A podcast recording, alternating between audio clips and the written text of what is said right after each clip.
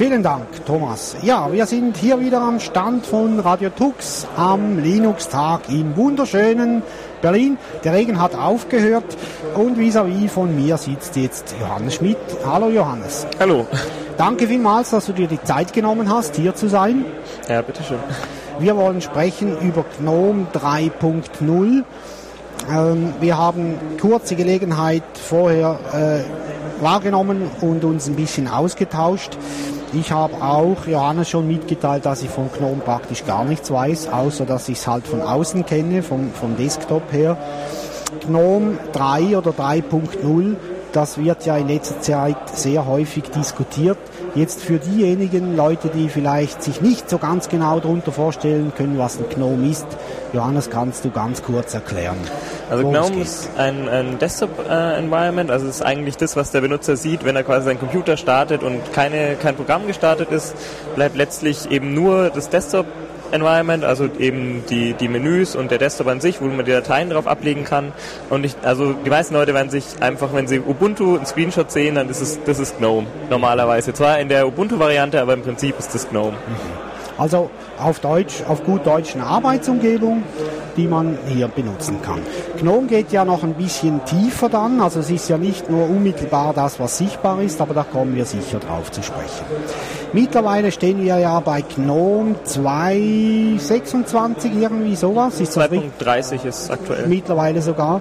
Mm, und man spricht ja schon einige Zeit über GNOME 3 oder ich weiß jetzt nicht, muss ich 3.0 sagen oder 3? Kommt das Gleiche. Kommt das Gleiche. Ähm, und du hast mir vorher gesagt, man ist schon einige Zeit am entwickeln dieser nächsten Version. Wie lange arbeitet man da schon dran?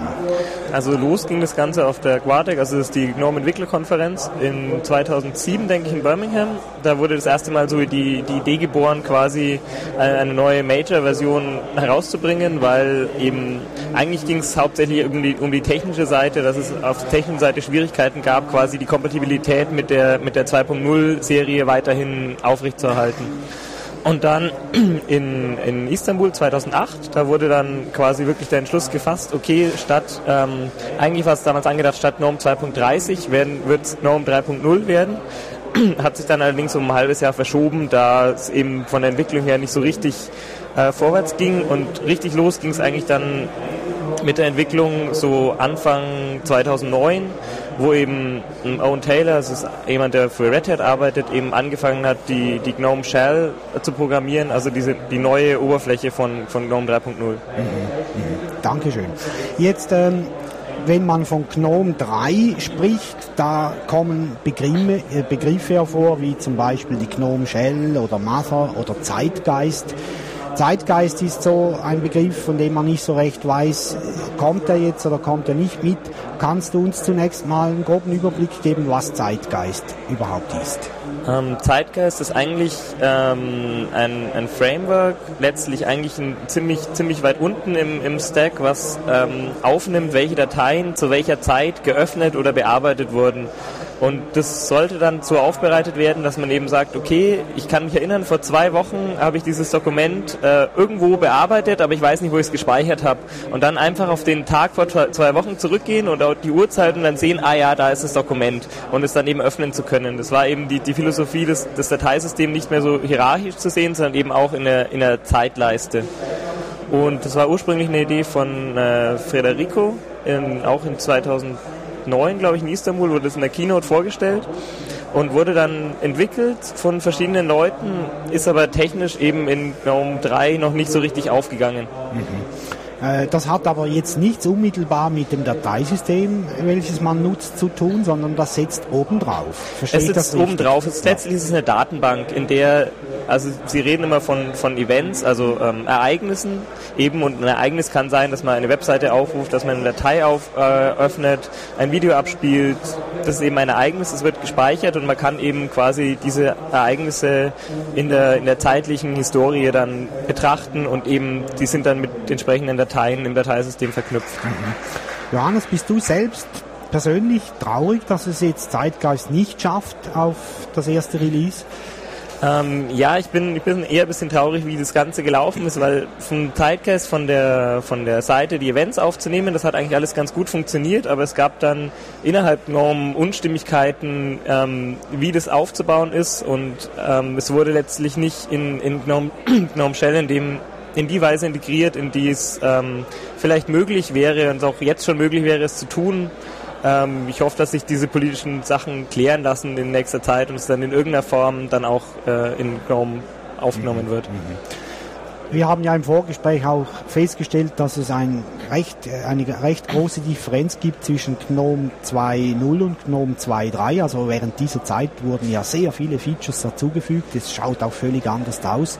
Dementsprechend ist ja das auch zu erwarten bei GNOME 3, nehme ich mal an. Also auch, dass sich diese Version weiterentwickeln wird. Ja, also unsere Idee ist immer, dass quasi GNOME 3 steht für, für, die, für die Ideen, die eben ein neues Desktop-Design eben wirklich auf den Benutzer zugeschnitten mit, äh, mit dem Hintergrund von, von Studien, wie der Computer benutzt wird. Während GNOME 3.0 ist eben die erste Version davon und die wird sich natürlich weiterentwickeln. Also wir planen jetzt auch nicht, dass es in nächster Zeit einen GNOME 4 geben wird, sondern es wird sich wie in der GNOME 2.0 Serie dann entwickeln, dass es eben wieder verschiedene Sub-Releases geben wird. Mhm. Hast du Informationen darüber, falls dann GNOME 3 äh, mal released wird, inwiefern dann die älteren Versionen noch supported werden? Also es ist so, die ähm, GNOME 2.30 ist ja zum Beispiel jetzt in der, in der Ubuntu LTS Release. Ja. Und dafür äh, steht natürlich äh, jetzt Canonical als, als äh, Firma gerade, dass eben der Support noch bis drei Jahre lang läuft und äh, ähnlich ist es für Red Hat Enterprise Linux oder Novell, ich weiß nicht, wie es genau heißt. Mhm. Ähm, deshalb wird es die drei Jahre lang sicher noch Support geben, eher natürlich aus dieser, aus dieser Firmenebene für äh, GNOME 2.30. Aber natürlich wird es auch langsam, langsam zu Ende gehen. Aber ich denke, fürs nächste Jahr ist es auf jeden Fall noch völlig benutzbar und es werden alle größeren Probleme werden auch beseitigt werden. Es gibt ja jetzt auch noch drei Maintained-Releases von, von GNOME 2.30 und dann sollten auch die größten Fehler eigentlich beseitigt sein. Ja, okay. Das klingt beruhigend, klingt beruhigend. Wir haben noch zwei Begriffe vorher äh, erwähnt. Das ist zum einen mal die GNOME Shell. Ähm, was mache ich mit der? Die GNOME Shell ist eigentlich ersetzt eigentlich das, den, den, den kompletten Desktop. Und zwar ist die Idee dahinter, dass man eben den, den Benutzer eigentlich vom, vom Desktop an sich wegziehen will, sondern eigentlich soll er sich ja auf seine Anwendung konzentrieren, auf das, was er tun will und nicht auf das, was außenrum ist. Ja. Und das hat eben, da gab es verschiedene Ideen und die ist jetzt eben, dass man eben statt erstens statt den zwei Panels nur noch ein Panel oben hat. Und es ist, es ist jetzt immer schwarz und es hat auch den, den guten Grund, weil es soll eben im Hintergrund bleiben. Es ist eben nicht das Wichtige, sondern es ist das Unwichtige. Mhm. Und wenn man quasi zu einer, zu einer anderen Tätigkeit wechseln will, dann kann man eben in, in den sogenannten Overview-Mode wechseln. Das heißt, man drückt entweder auf einen Activities-Button, der an der, an der Seite des, des Panels ist, oder schiebt einfach die Maus mit Schwung in die Ecke und dann faden quasi alle, alle Fenster zusammen und man kann quasi ähm, ja, visualisiert zwischen Fenstern wechseln, ohne jetzt irgendwie auf den Titel achten zu müssen, sondern man sieht wirklich, wie das Fenster aussieht und kann dann eben, und dann, wenn man auf dem Fenster klickt, dann geht es natürlich wieder alles zurück. Und genauso ist dieser, dieser Overview-Mode eben auch dazu da, um Anwendungen zu starten oder eben auch auf die zuletzt benutzten Dateien zuzugreifen. Und da, da wäre auch der Punkt, wo Zeitgeist quasi dann hinzukommen würde, um eben auch eine weitere ja. Möglichkeit zu geben, Dateien ja. zu finden. Ja. Dann als drittes, das wir noch ge genannt haben, ist Mutter oder Mother. Äh, damit kann ich jetzt gar nichts anfangen. Äh, Matter ist eigentlich, also historisch gibt es ja in, in Linux immer eben einen, einen Window Manager und dann irgendwie ein Desktop oder irgendwie eben sind zwei Teile. Und in GNOME 3 wird es nicht mehr so sein, nämlich GNOME Shell ist einfach nur ein Plugin zu dem Window Manager, der jetzt Matter heißt. Und Matter ist eigentlich nichts anderes als der Window Manager, den GNOME schon sehr lange benutzt, der heißt Metacity bloß, dass die Fenster eben nicht mehr direkt in X-Windows ähm, gezeichnet werden, sondern sie werden in, in OpenGL gezeichnet. Das heißt, sie werden hardwarebeschleunigt gezeichnet.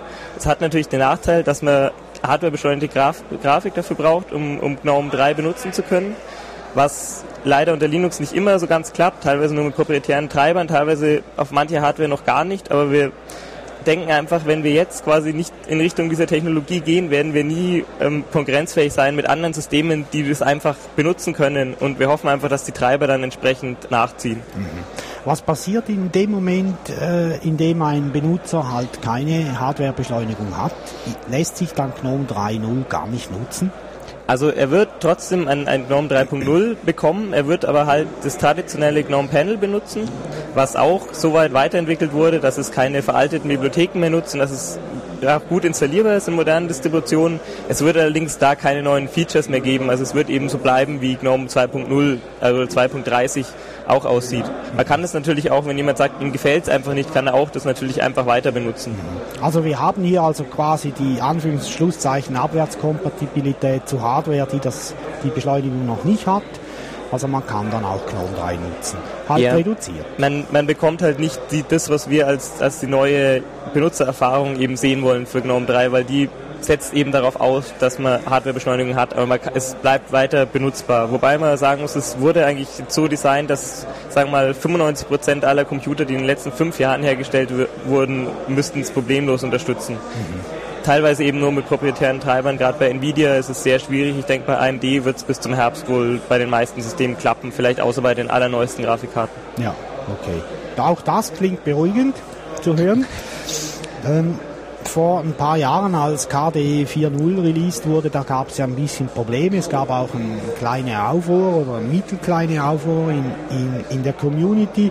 Es wurde viel darüber geschrieben, auch Negatives, vielleicht auch Dinge, die nicht so ganz äh, der Wahrheit entsprechen, halt gefüllt mit Emotionen und so weiter. Wie stehst du dem gegenüber? Also gerade jetzt auf das Release von GNOME 3.0. Ja, also ich denke, KDE 4.0, sie hatten das Problem, dass sie zwar ihre ganze, ganze Infrastruktur umgestellt hatten, aber einfach dadurch, dass eben nur die, die Entwickler, die wirklich ganz nah upstream gefolgt sind, das getestet haben, einfach vieles nicht ausprobiert wurde, viele Hardware nicht getestet wurde, viele Distributionen nicht getestet wurden. Und natürlich wird es bei GNOME 3 auch hin und wieder Probleme geben, denke ich. Das ist normal, wenn man viel ändert, aber wir haben halt versucht, möglichst äh, die Änderungen klein zu halten. Also zum Beispiel eben der Window Manager ist eben eigentlich der gleiche wie davor, was die ganze, was wir alles eben schon haben, dass die Windows, an, äh, die Fenster an der richtigen Stelle aufgehen und das alles funktioniert, bloß dass er halt die quasi das eigentliche Zeichnen geändert wurde. Und ebenso ist es eben bei den, bei den neuen Bibliotheken, die sind zwar nicht kompatibel mit den alten, aber eigentlich ähm, ist die quasi die Funktionalität und die also der Portierungsaufwand von der Anwendung von GNOME 2 auf GNOME 3 wird viel, viel kleiner sein als zum Beispiel von GNOME 1 auf GNOME 2 oder von äh, KDE 3 auf KDE 4, wo eben ja, unglaublich viel geändert wurde und es ja immer noch Applikationen gibt, die jetzt gerade so nach einigen Jahren eben auf KDE 4 oder beziehungsweise Qt 4 portiert werden. Ja, okay. Jetzt äh, noch, vielleicht wollen wir ein bisschen in die Applikationen äh, schwenken. Was bedeutet das für eine Applikation? Nehmen wir mal einen Standard, äh, eine Standardapplikation, die möglichst auch von einer Distribution verwaltet wird. Äh, zum Beispiel Gedit für GNOME, also den Editor. Was bedeutet das für den? Also, es wird wieder Bier oder Flaschen vorbeigekarrt, darum haben wir hier ein bisschen Lärm, aber die sind jetzt durch. Ja, für Gedit zum Beispiel wird es wenig, wenig ändern. Also die Applikation wird natürlich GTK Plus 3.0 benutzen und wird dadurch einige, einige Vorteile haben, aber letztlich das Einzige, was hinzukommt, ist das sogenannte An Anwendungsmenü und es wird eben ähm, im Top-Panel sein und es soll ähm, quasi Menüeinträge beinhalten für Sachen, die quasi für die ganze Applikation und nicht nur für das, äh, für das aktuell geöffnete Dokument gelten. Mhm. Wobei es, es gibt andere Applikationen, zum Beispiel der, der Instant Messaging Client, da wird sich viel ändern, weil GNOME Shell zum Beispiel, wenn man eine neue Nachricht bekommt, eben nicht das ganze Fenster nach oben bringt, sondern letztlich nur von, von der unteren Bildschirmseite aus die, die Nachricht anzeigt. Die fadet so langsam von unten ein und dann eben auch wieder aus. Man kann aber auch draufklicken und quasi direkt in diesem Fenster wieder antworten. Also ist alles dafür gedacht, dass er eben nicht von der eigentlichen Arbeit abgelenkt wird, möglichst weit.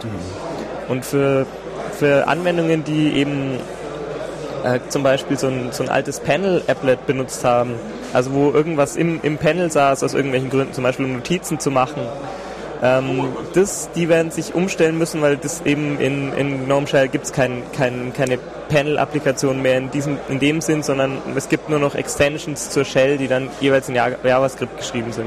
Also für diese Applikation gibt es noch ein bisschen Arbeit dann, also für die Entwicklung jener. Jetzt, äh, Johannes, du bist ja in der Entwicklung oder an der Entwicklung von GNOME 3.0 äh, bist du mittätig. Da gibt es wahrscheinlich sowas wie eine Entwickler-Community. Mm, ja, es ist so, dass es, es ist vielleicht ein bisschen anders, als es in manchen Open-Source-Projekten das meiste Zeit lief, weil es war wirklich so, dass ähm, am Anfang wurde quasi ein, ein Design-Dokument äh, vorgestellt, also ein, ein Design, wie das auszusehen hat. Und das wurde dann im Prinzip nach und nach verfeinert und erst quasi nachdem das Design fertig war, wurde das Ganze implementiert und dann entsprechend angepasst und man gemerkt hat, einige Sachen funktionieren vielleicht nicht so, wie man sich das vorgestellt hat. Und letztlich ähm, gibt die eigentlich ist die ganze GNOME Community ist auch die GNOME 3 Community. Also es gibt da keinen keinen Unterschied. Es gibt natürlich eben die Module GNOME Shell, die eben sich besonders mit GNOME 3 beschäftigen und wo natürlich Leute, die jetzt sagen, sie wollen an diesem GNOME 3 Interface besonders arbeiten, sich natürlich dann einbringen können. Aber der Rest im Prinzip bleibt die Community so zusammen, wie sie ist und ist jetzt nicht geteilt in Leute, die noch 2.0 und 3.0 machen, sondern es ist, bleibt eigentlich zusammen. Mhm. Wenn, sich, wenn wir jetzt Hörer haben hier, die äh, denken, sie möchten sich da auch ein bisschen einbringen in der Community, Gibt es da Einstiegspunkte oder anders gefragt, braucht ihr überhaupt noch Leute? Also wir brauchen immer Leute. Also generell Open Source Projekte suchen immer nach, nach neuen Köpfen, neuen Ideen.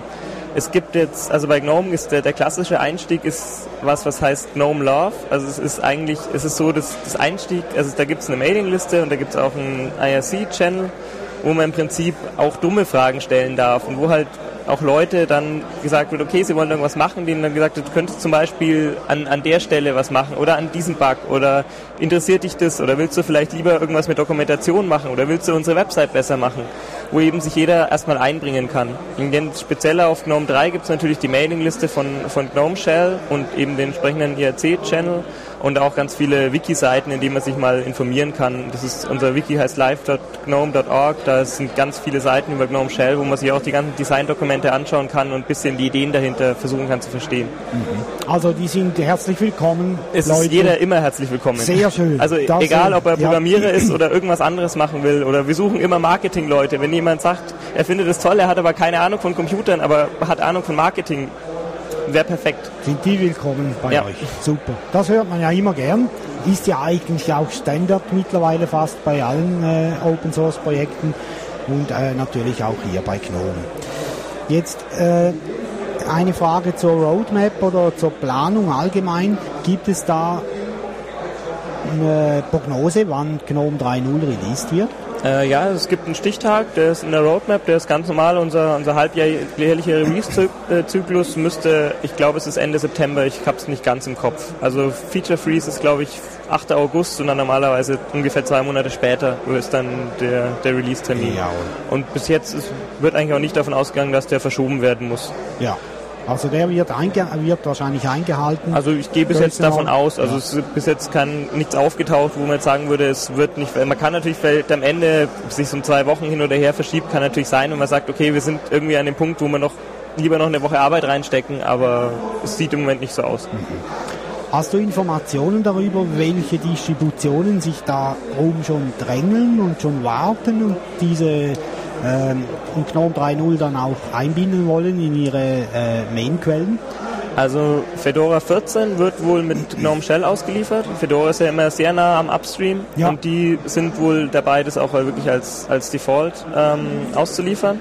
Ubuntu äh, 10.10 ist es dann, glaube ich, wird es ja, wohl nicht per Default ausliefern, aber äh, definitiv als Option wohl bringen. Also es wird installierbar sein, aber es wird wohl nicht der Default-Desktop sein. Ähm, OpenSUSE weiß ich nicht sicher. Äh, Glaube ich auch eher ein bisschen konservativer, aber bestimmt auch installierbar, wohl auch kein Default. Und gut, Gentoo ist so konfigurierbar, da bei den anderen Situationen, da wird es dann schwierig. Mandriva habe ich leider keine Ahnung, was die vorhaben. Mhm. Auch Archline äh, oder Arch Linux Arch. oder ich weiß nicht, wie, ich sage nicht so gern Arch Linux, aber man sagt den offenbar so. Dort wird es ja auch zur Verfügung stehen. Dann also ich denke, das sind auch Distributionen, wo wirklich äh, jeder sich das bisschen aussuchen genau. kann. Ich denke, Debian wird natürlich klassisch erstmal, es wird wohl noch dauern, bis es in Debian landet. Ja, klar. Also weil es auch Pakete für Debian gibt, das ist halt auch wieder, je nachdem, ob man eben Stable Testing man unstable da unterwegs ist. Da wollte ich jetzt gerade anhängen, wenn, man's, äh, wenn man jetzt eine Distribution hat, die es äh, nicht mitliefert, auch optional nicht, dann hat man ja sicher die Möglichkeit, diese Pakete so äh, herunterladen, zu, herunterzuladen und zu installieren. Ja, also prinzipiell, also für die meisten Distributionen gibt es auch jetzt schon Preview-Pakete, also zumindest für Ubuntu und Fedora gibt es auf, ja. auf jeden Fall äh, Preview-Pakete.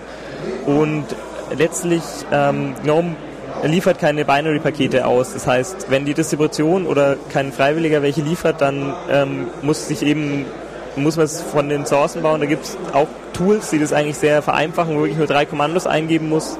Aber es muss halt dann jeder selber wissen, wie weit er sich da in reinfinden will. Mhm. Also man kann es auch zum Beispiel nur im, im, Benutzerverzeichnis installieren, ohne jetzt sein System irgendwo äh, ja. in Mitleidenschaft ja. zu ziehen. Ja.